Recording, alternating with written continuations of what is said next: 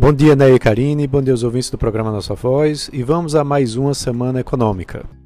A semana marca o fim do mês de janeiro e o início de fevereiro, já com atenções voltadas para o Banco Central. Esse início de mês coincide com a reunião do Comitê de Política Monetária, o COPOM, que vai ser a primeira desse ano. O encontro vai começar na terça-feira e se encerra na quarta-feira com mais um anúncio de ajuste na taxa básica de juros, né, a Selic. E claro, o mercado acredita que o BC deve agir com firmeza mais uma vez para controlar a inflação. A previsão é que a Selic deve aumentar em 1,5 ponto percentual para o patamar de 10,75% ao ano. E também é, deve manter esse tom de aperto monetário contracionista, pelo menos até a reunião de março, quando deve, a partir daí, moderar o ritmo de alta. É, também a gente é, deve esperar que a divulgação né, da, do relatório que vem com o aumento da taxa de juros informe que a inflação é, corrente, as expectativas ainda estão pressionadas, né, fazendo com que o Banco Central, através do Comitê de Política Monetária, mantenha esse ritmo é, de aperto monetário.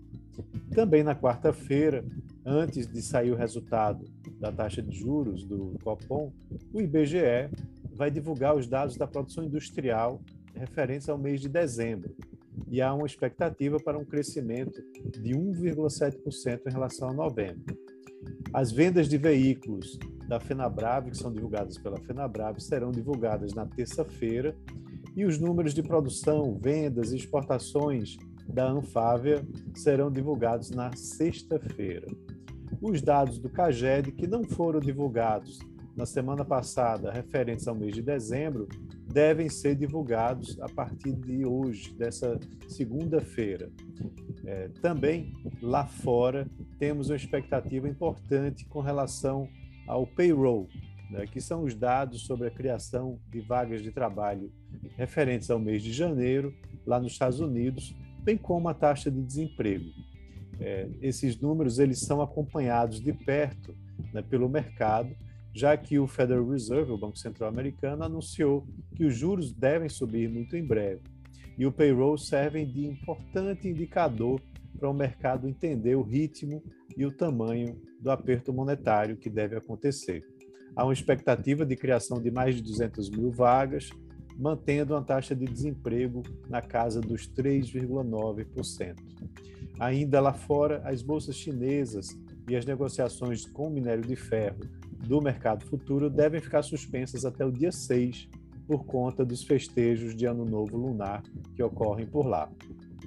E importante, essa virada do mês vai marcar o início da temporada de balanços aqui no Brasil referentes ao quarto trimestre. Na quarta-feira, o Santander divulga os seus números, né, fazendo conferência com seus investidores. A Cielo também divulga os seus resultados na quinta-feira.